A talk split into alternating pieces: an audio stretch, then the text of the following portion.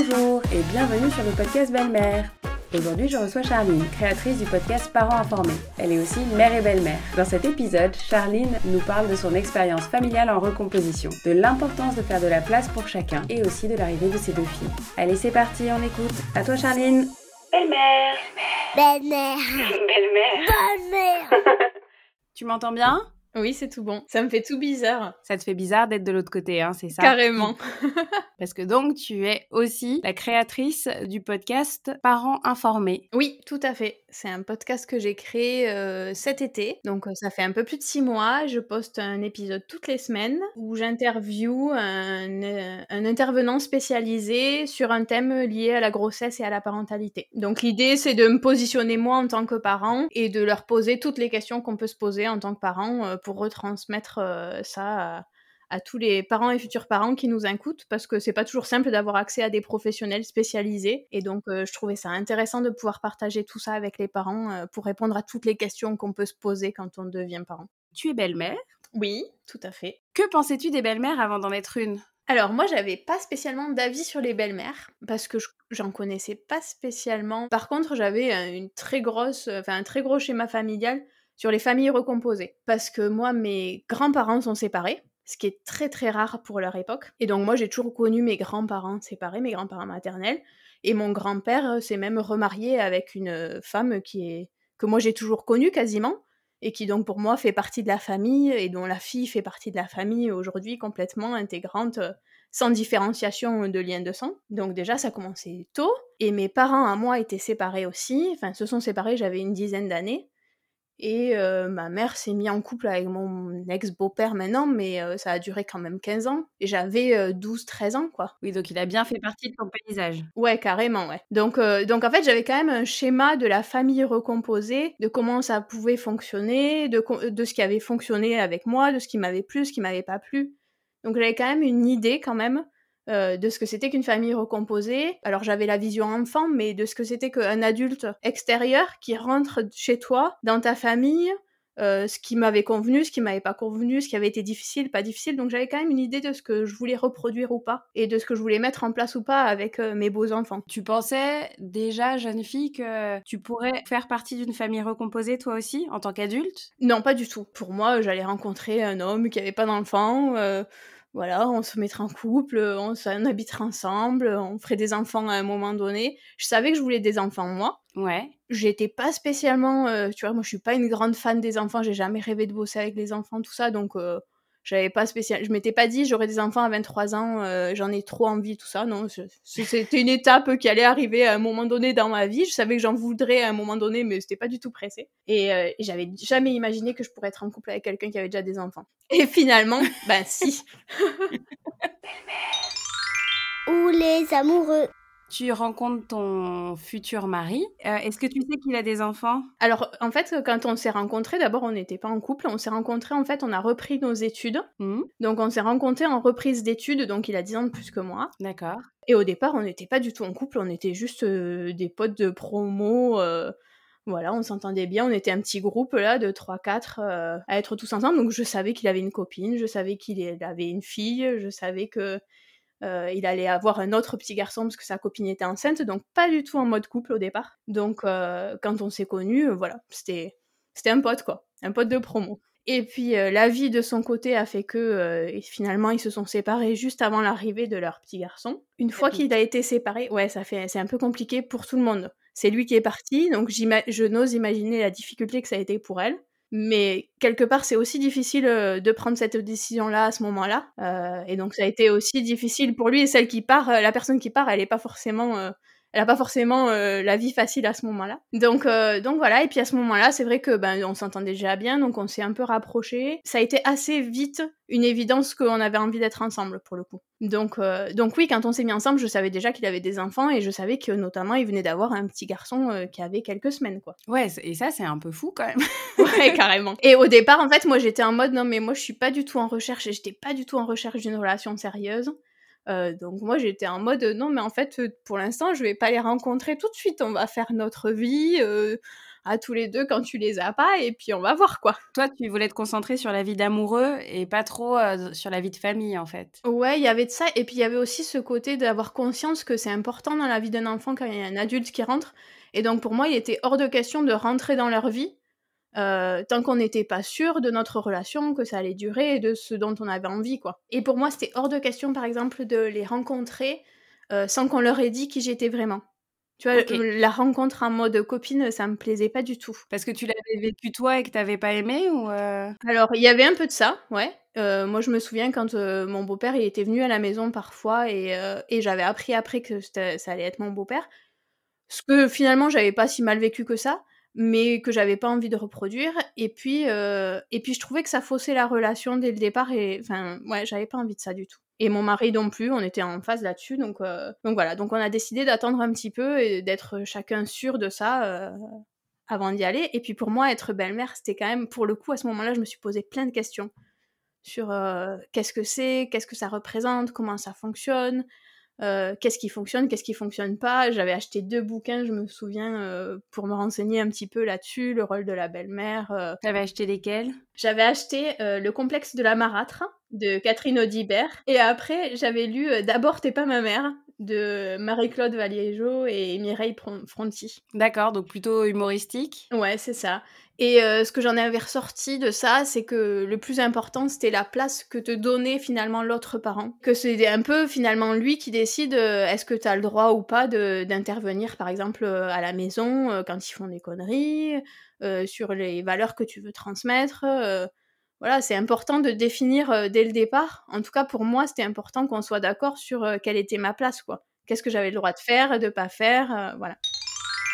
Belle-mère. Ici, Charline nous confie le plus utile des secrets. On en a déjà parlé, mais encore une fois, on n'hésite pas, rien de tel qu'une compagne ou un compagnon qui pose avec nous, c'est encore mieux, le cadre de cette toute nouvelle famille. C'est vraiment une stratégie gagnant-gagnant pour tous les membres, belle-mère comprise, donc pourquoi s'en priver? Surtout que l'opération peut se refaire si le cadre n'est plus tout à fait à la bonne mesure. Bon, pas trop souvent parce que sinon on risque tous de s'y perdre. Mais vous voyez l'idée, n'est-ce pas?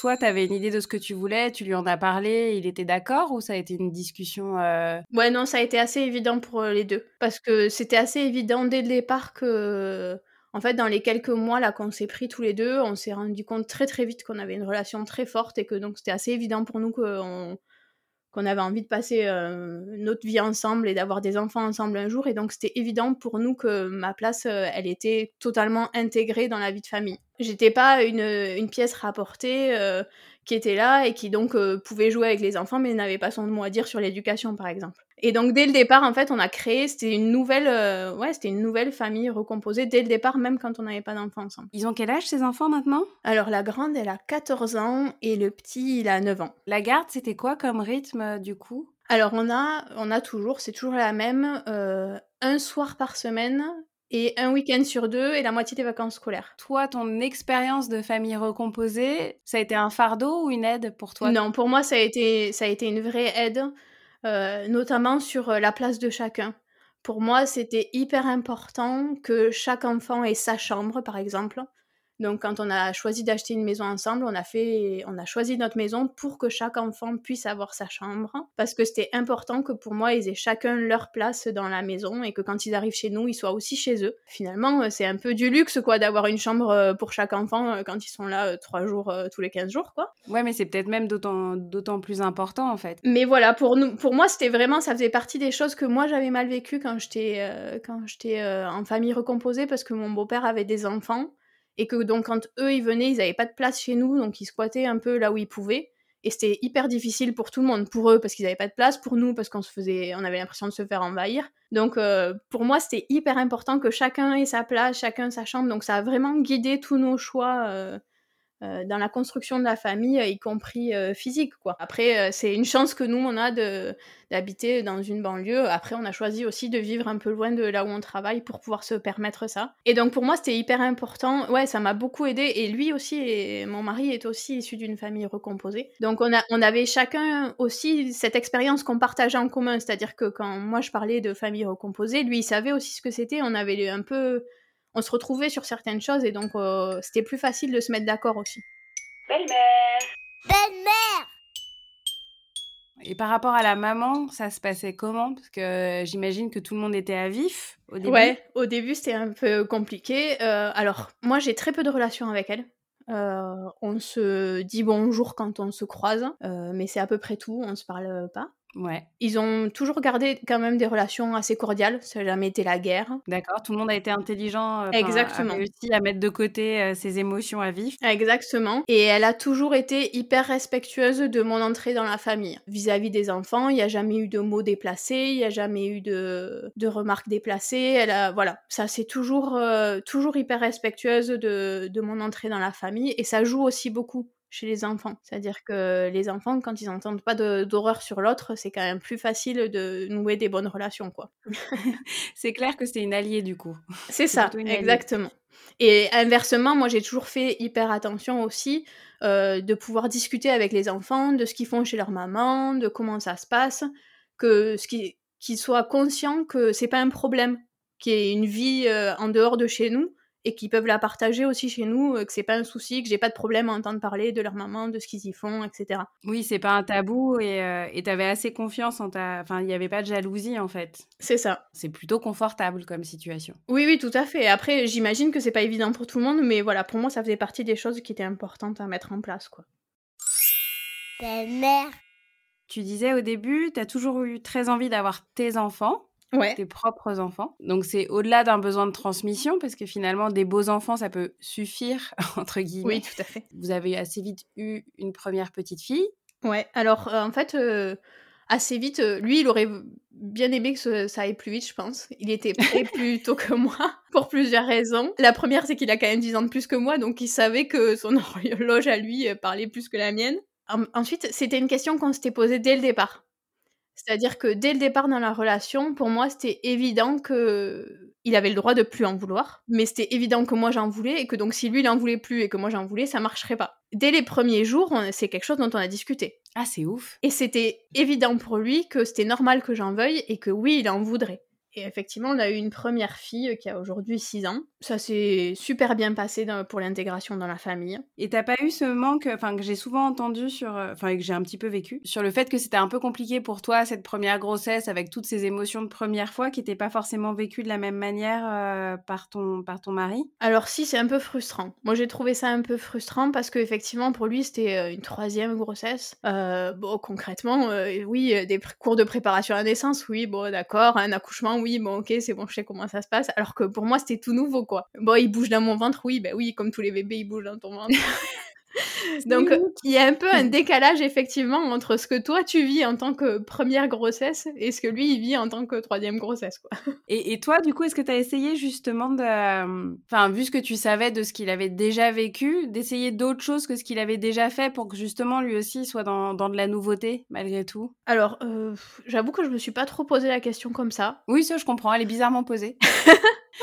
Non, en fait, pour moi, l'idée, c'était plutôt de savoir ce que moi j'avais envie. Euh, donc, j'ai choisi la maternité en fonction de ce que moi j'avais envie. Et puis, lui, il était OK, d'accord. Il était clair qu'il serait là à l'accouchement. C'était pas une question qui se posait euh, ni pour lui ni pour moi. Et je comprenais qu'il ait pas envie de euh, réassister à tous les cours de préparation à la naissance classiques parce qu'il les avait déjà vus et qu'il savait comment ça se passait. Mais moi, j'avais besoin de les faire. Donc, je lui ai dit, bah écoute, moi j'y vais, puis t'es pas obligé de venir. Il y en a quelques-uns où je lui ai dit, ben sur cela, j'aimerais bien que tu sois là pour qu'on en discute ensemble. Donc, il est venu. Voilà, ça s'est fait plutôt comme ça en fait. Moi, j'ai plutôt pris le parti de me dire, bon, bah ok, euh, tu veux le faire comme ça, il y a pas de souci, je comprends, et moi, je vais le faire comme moi j'ai envie, et puis voilà quoi. belle-mère, Et euh, est-ce que tu as vu ça comme un bonus une fois que ta fille est née, le fait qu'il ait déjà l'expérience Tu l'as trouvé particulièrement bon sur tout ce qui est euh, changement de couche euh, Non, alors pour être tout à fait honnête, les petits bébés, c'est pas son truc. Donc euh, voilà, mais je le savais déjà. hein. Vu que moi j'avais connu son fils, il avait quelques mois à peine. euh, j'avais déjà connu les couches. Pour le coup, ça c'était un vrai bonus pour moi. C'est-à-dire que moi j'avais déjà connu les couches, j'avais déjà connu la diversification, j'avais déjà connu euh, les nuits. Alors son petit il dormait vraiment super bien, donc pas les nuits hachées, mais euh, Ça arrive les rêves, ouais, ça arrive, ça arrive. Moi, je, moi, j'ai pas connu ça avec mes enfants, mais avec avec le sien, oui. Donc euh, déjà avec son petit, c'est moi souvent qui me levais le matin. D'accord. Donc en fait, j'étais prévenue, hein, tu vois? Oui. Je savais à quoi m'en tenir quelque part. Après, si c'était rassurant dans les phases où, euh, où quand tu te poses des questions sur un premier et où il te dit non mais en fait c'est normal. Moi, la première, elle a déjà fait ça. euh, Donc il y a un côté quand même un peu rassurant de l'avoir déjà vécu. Ça l'intéresse pas beaucoup, mais il reste impliqué en fait. En fait, c'est pas que ça l'intéresse pas, c'est que il y a une crainte du petit bébé de faire mal, Ah, de, ce genre de choses, tu vois. Et donc, euh, donc par exemple, donner un bain à un tout petit bébé, ça le, ça lui faisait très peur. Mais bon, après, euh, ça l'empêchait que nous, notre première, elle a beaucoup pleuré et qu'il était hyper présent pour, euh, pour quand il était là. Après, le problème en France, c'est que quand même, euh, ils sont pas là beaucoup au début et c'est pas de leur faute, quoi. C'est juste que. Bah, on leur autorise pas on trop. leur ouais. autorise pas trop de très, très partir, ouais. Il faudrait qu'ils soient très volontaires et qu'ils aient beaucoup d'argent pour prendre des congés sans solde. euh, Exactement. Donc, euh, donc il faisait tout ce qu'il pouvait quand il était là, mais tu vois, pour la première, qui pleurait beaucoup, euh, très tôt, on a mis en place que le soir, euh, moi je tirais mon lait pour que lui donne le bib parce que moi j'étais épuisée. euh, voilà, donc il a pris quand même beaucoup le relais euh, dès qu'il pouvait, quoi. Et, et tu disais, pardon, je reviens un petit peu en arrière, mais c'est vrai que du coup, tu t'es occupé d'un tout petit bébé, de son fils qui était tout petit, Ouais. sans trop parler avec la maman. Enfin, par exemple, sur tout ce qui est diversification, j'imagine tout ce qui est motricité, enfin, toutes les choses comme ça. Comment vous avez pu faire cette transmission justement sur ces choses assez essentielles? Alors, bah écoute, par exemple, sur la diversification, euh, bah, elle me parlait pas à moi, mais elle lui parlait à lui. Donc, euh, typiquement, elle nous donnait les, phases où il en était, de ce qu'il avait le droit de manger, pas manger. Moi, je faisais les menus en fonction. D'accord. Et donc, euh, je lui ai fait à manger comme si ça était pour le mien, quoi. C'est-à-dire Ouais. que j'ai très peu acheté de petits pots dès, dès pour lui. Je lui faisais les repas en fonction de ce qu'elle nous donnait comme recommandation en termes de quantité, de poids, etc. Euh, après, sur la partie euh, motricité et tout ça, euh, bon, on a fait un peu comme il nous semblait.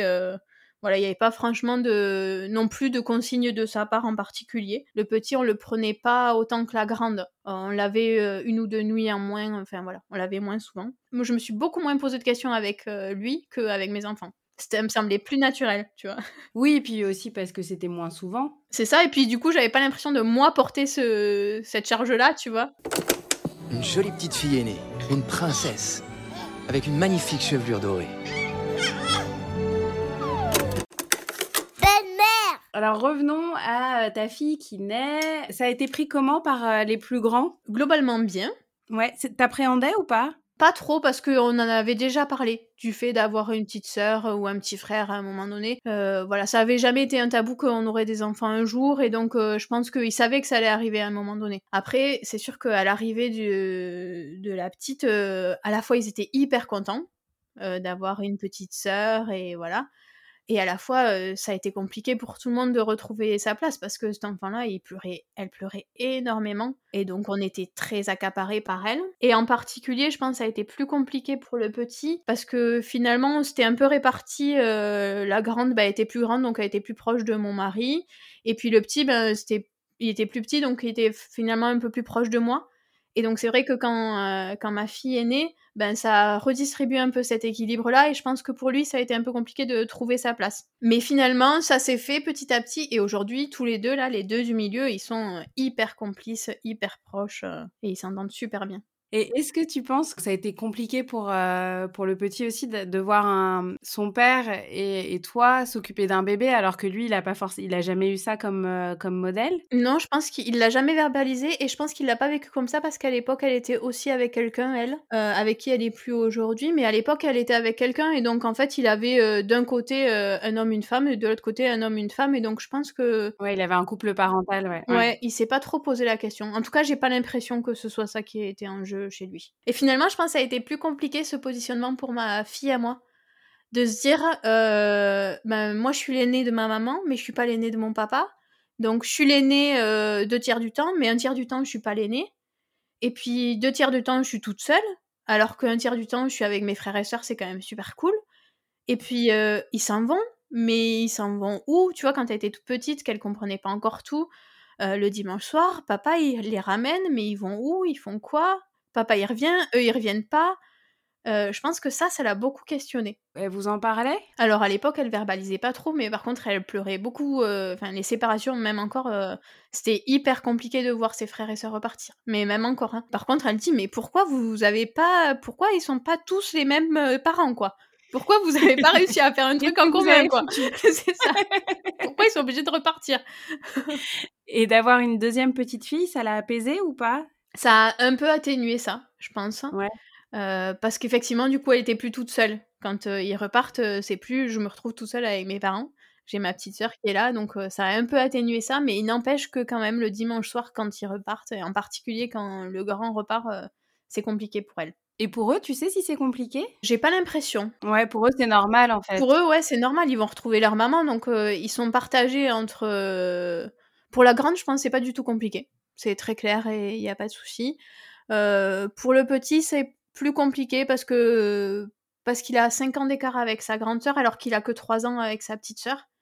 Et du coup, ils jouent plus facilement, tu vois, avec quand ils sont à la maison, ils jouent tous les trois ensemble, les petits. Alors que la grande, maintenant, elle a 14 ans, elle est ado, euh, bon, elle fait sa vie, quoi. Elle joue avec son téléphone, quoi. Exactement. Donc du coup, pour lui, c'est un peu plus compliqué, je pense, de parfois repartir et de se retrouver presque pas tout seul parce qu'il est quand même avec sa sœur et avec sa mère, mais tu vois, de plus avoir ce rapport euh, fraternel avec ses sœurs. Belle-mère. Quand ils sont là tous les quatre, c'est plus facile pour moi parce que du coup, les filles, elles sont moins tournées vers moi, mais plus vers leurs grands frères et grandes sœurs. Donc quelque part, j'ai plus de temps pour moi les week-ends où il y a les quatre, ce qui est assez paradoxal. Voilà, le côté un soir par semaine, euh, c'est pas difficile pour moi. Je pense que c'est un peu difficile pour les grands, de tu vois, d'avoir ce jump dans une autre famille euh, juste pour un soir. Et en même temps, c'est quand même ce qui permet de maintenir le lien. C'est-à-dire que moi, le côté, nous, le côté un week-end sur deux, on savait dès le départ qu'on voulait pas ça parce que du coup, tu deviens un parent week-end euh, vacances et t'as pas le même relationnel et t'as pas le même pied dans la réalité de l'école et tout ça.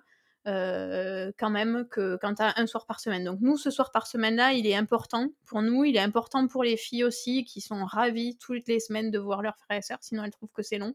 Donc malgré tout, on a gardé ça. Voilà. Après, en termes de logistique, c'est sûr que quatre enfants, euh, c'est euh, plus de bouffe, euh, c'est plus d'organisation pour les vacances. C'est un Tetris monstrueux quand tu pars en vacances.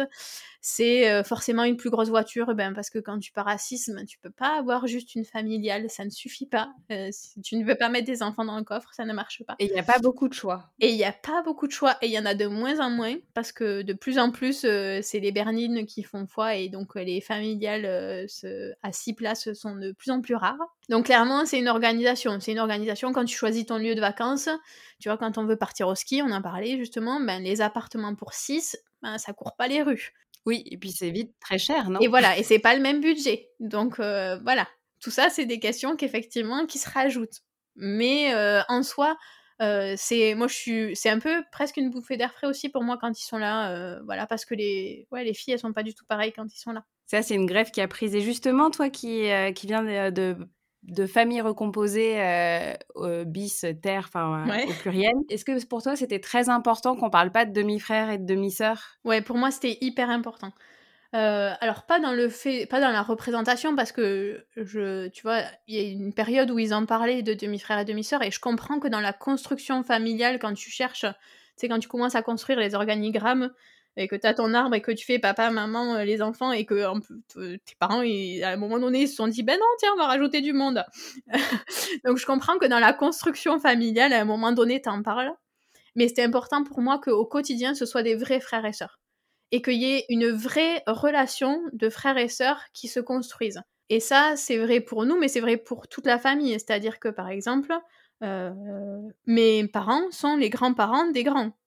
Euh, de manière indifférenciée avec les petites. Et voilà, ma mère, quand elle prend les enfants en vacances, parfois elle ne prend que les deux nôtres, puisqu'on n'a que celle-là, mais ça arrive qu'elle prenne les quatre. D'accord. Et puis à Noël, ils ont le même nombre de cadeaux. euh, enfin, il y a Exactement. pas de- Enfin, il y a pas de, on fait pas de différence que ce soit dans ma famille, euh, puisque en l'occurrence c'est ma famille qui est la pièce rapportée entre guillemets.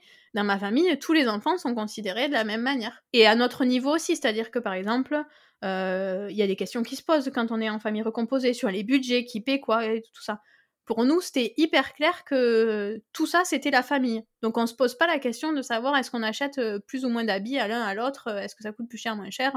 voilà, c'est comme ça. Moi, je compte pas les sous de ça, c'est pour mes filles et ça, c'est pour ses enfants. C'est l'argent du foyer et, ça, et c'est de manière indifférenciée envers tout le monde. Toi, dans ton rôle de mère et de belle-mère, t'arrives à pas différencier. euh, Alors, il y a forcément une différence. C'est-à-dire que tu ne t'inquiètes pas de la même manière quand c'est tes enfants et quand c'est pas tes enfants. Et pour moi, il y a forcément, c'est normal qu'il y ait une différence. C'est-à-dire que moi, je suis pas leur mère. Et pour autant, je considère que quand ils sont à la maison, ils ont les mêmes règles à respecter que les autres membres de la famille. Ils ont les mêmes droits, les mêmes devoirs, les Donc j'essaye de respecter tout le monde de la même manière dans cet aspect-là. Pour autant, il y a des aspects où j'estime que c'est pas à moi de décider, ou en tout cas c'est pas à moi de, faire des choses parce que je suis pas leur mère.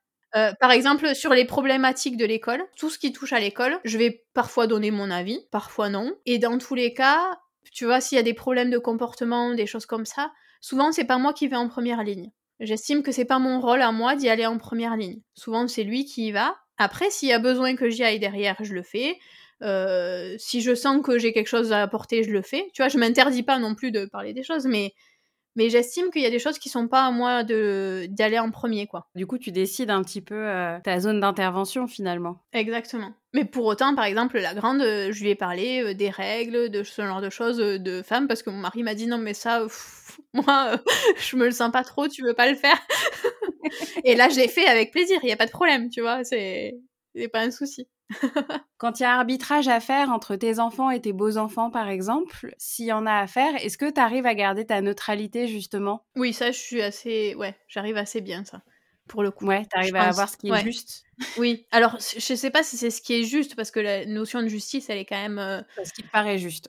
ouais, voilà, elle est, quand même assez subjective. En tout cas, euh, tu vois, quand ils se disputent, euh, tout le monde a l'impression, à un moment donné, d'avoir raison, quoi. Donc, en tout cas, j'essaye d'être assez impartiale et de pas faire de différence entre euh, c'est les miens donc ils ont forcément raison et c'est pas les miens donc ils ont forcément tort quoi. Donc j'essaye de prendre en compte les spécificités et les caractères de chacun et, de réagir en conséquence. Après c'est vrai que c'est là où la difficulté de la famille recomposée intervient, c'est que les modes d'éducation ne sont quand même pas tout à fait les mêmes entre chez eux et chez, enfin, chez elles et chez nous. Et il y a des choses qui potentiellement sont acceptables chez elles qui ne le sont pas chez nous. Et ça, c'est difficile pour tout le monde. C'est difficile pour nous parce qu'il y a des gestes qu'on n'accepte pas chez nous, il y a des paroles qu'on n'accepte pas chez nous. Et donc, c'est difficile de les voir entrer chez nous. Et en même temps, c'est difficile pour eux de comprendre qu'à un moment donné, ben, chez l'autre, c'est OK. Et chez ces parents-là, c'est pas OK. Et de, et de passer le cap de se dire, ah, même mince, je suis plus dans la même maison, donc j'ai plus tout à fait les mêmes euh, les mêmes droits, les mêmes devoirs et tout ça. Il y a ça et puis aussi le fait que, j'ai un peu le même le même sujet, enfin problème, c'est mais que du coup aussi le fait que je ne fasse pas pareil, ils ont l'impression que je désavoue un peu euh, leur maman. Ouais, alors euh, nous ils le disent pas comme ça, mais c'est sûrement, je pense que c'est sûrement vrai, en tout cas en particulier pour la grande. Je pense que pour euh, le petit qui n'a toujours connu que les deux maisons, c'est moins problématique puisque finalement chez lui c'est il y a deux règles et c'est comme ça quoi. Mais oui, oui. Mais alors nous, on a ça sur les violences ordinaires. C'est-à-dire que, par exemple, chez nous, c'est absolument interdit de se taper, de se, voilà, de s'insulter, de se crier dessus, euh, voilà. Euh, nous, on ne le fait pas envers les enfants. En tout cas, on ne tape pas. Crier, on a déjà plus de mal, mais ça arrive. Voilà. D'ailleurs. Et ça, c'est vrai que c'est très difficile parce que avec son ex, ils n'avaient pas du tout ce mode d'éducation-là. C'est un changement que lui, il a fait parce que je l'ai amené à avoir ce changement-là avec nos enfants. Donc lui, à un moment donné, il a fait ce travail-là de transition et tout ça, mais qu'elle, elle n'a pas fait, ce que j'entends tout à fait. Ils ont été élevés dans ce climat-là de, de violence ordinaire, qui n'est pas du tout applicable chez nous et pas du tout toléré chez nous. C'est-à-dire que moi, euh, c'est pas parce que chez leur mère c'est toléré qu'à la maison ils ont le droit de taper leur petite sœur, quoi. C'est, pour moi, c'est une limite à ne pas franchir. et donc, c'est, c'est effectivement difficile à expliquer de euh, ok, je comprends, chez maman c'est possible, mais chez nous c'est pas possible parce que je trouve ça inadmissible, mais en même temps tu peux pas le dire comme ça parce qu'effectivement ça remet en cause euh, quelque part leur maman et, et que c'est pas possible.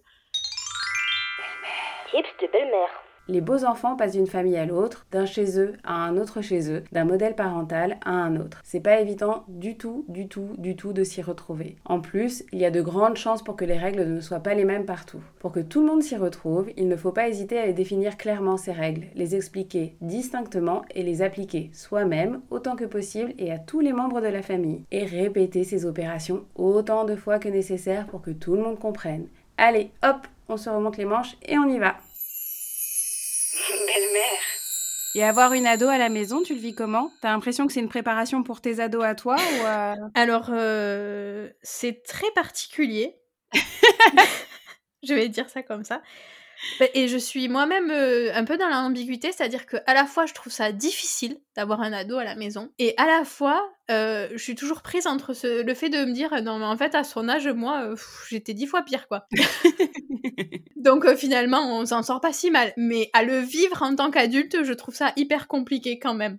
Et donc, ouais, je suis toujours prise entre ce truc de me dire c'est normal, c'est une ado, et en même temps, ça m'insupporte au plus haut point de la voir ne pas me parler, ne pas être capable de répondre euh, oui ou non à est-ce que tu veux du riz, quoi. Tu vois? Oui, tu la challenges pas non plus. c'est ça. Il y a des trucs un peu comme ça où tu te dis non, mais en fait, là, c'est pas possible d'en être là.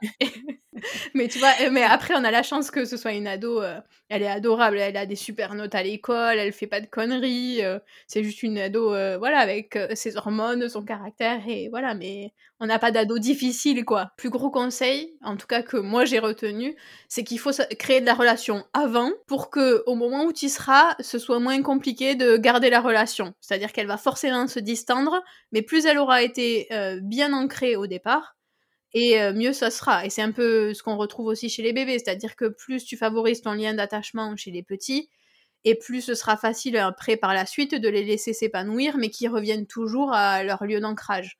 Et ça vaut aussi en fait à l'adolescence, c'est-à-dire que si tu as continué à nourrir ce lien d'attachement pendant toute l'enfance, au moment de l'adolescence, forcément ils vont prendre leur distance, ce qui est normal à cet âge-là, mais que par contre, ils sauront que l'ancrage est là et que c'est bien le plus important. C'est pour ça que je pense que c'est très compliqué. Enfin, j'ai reçu quelques témoignages de belle-mère, c'est très très compliqué d'arriver dans la vie d'adolescent. Ah oui. Mais moi, je pense que c'est beaucoup plus facile d'arriver dans la vie euh, d'un petit enfant qui a 6 mois que dans un ado qui en a 14 et qui est en pleine crise d'adolescence. C'est tu... Enfin, pour moi, c'est une évidence, oui. Belle-mère. Si c'était à refaire, euh, je signe sans hésiter. Ouais. Ah clairement, euh, pour moi, les voir aujourd'hui, euh, tu vois, quand on part en vacances, qu'on est tous les quatre, euh, t'as des moments où c'est du kiff en barre de les voir faire, quoi. Et de les voir s'occuper les uns les autres, jouer les uns avec les autres. donc, ouais, sans hésiter, je repars.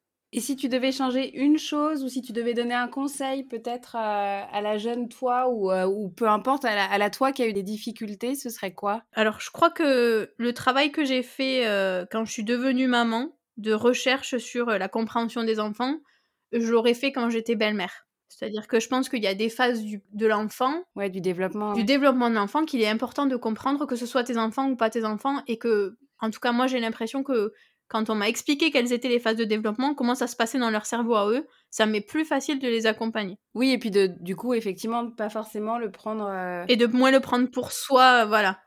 D'accord. Et dans 10 ans, ils ont tous leur appart? Non, pas, pas du tout. Tes filles n'ont pas encore leur appart. Dans non, dans 10 ans, pas tout à fait, parce que la dernière, elle a quand même que bientôt 4 ans, donc dans 10 ans, elle n'aura pas encore son appart, j'espère. Sinon, on a loupé un truc à un moment donné. C'est que ça se passe pas bien. Non, après, le seul truc que j'ai, auquel j'essaye de préparer mon mari, c'est que quand ma grande, enfin, quand notre petite aura 20 ans, la grande en aura 30 et que donc potentiellement, on va être euh, grands-parents avant même d'avoir eu quelques années euh, tout seul, quoi. Ah ouais. Ouais. Après, c'est à vous de voir. Vous pouvez être des grands-parents absents. Hein. Oui, c'est ça. on vous a tout donné. Maintenant, foutez-nous la paix. Merci beaucoup Charline pour ce partage d'expérience très riche et ces conseils très concrets à appliquer. J'espère que cet épisode vous a plu. Si vous voulez plus de Charline, courez sur Parents Informés et si vous voulez soutenir le podcast Belle-Mère, partagez-le sur vos réseaux sociaux. Big bisous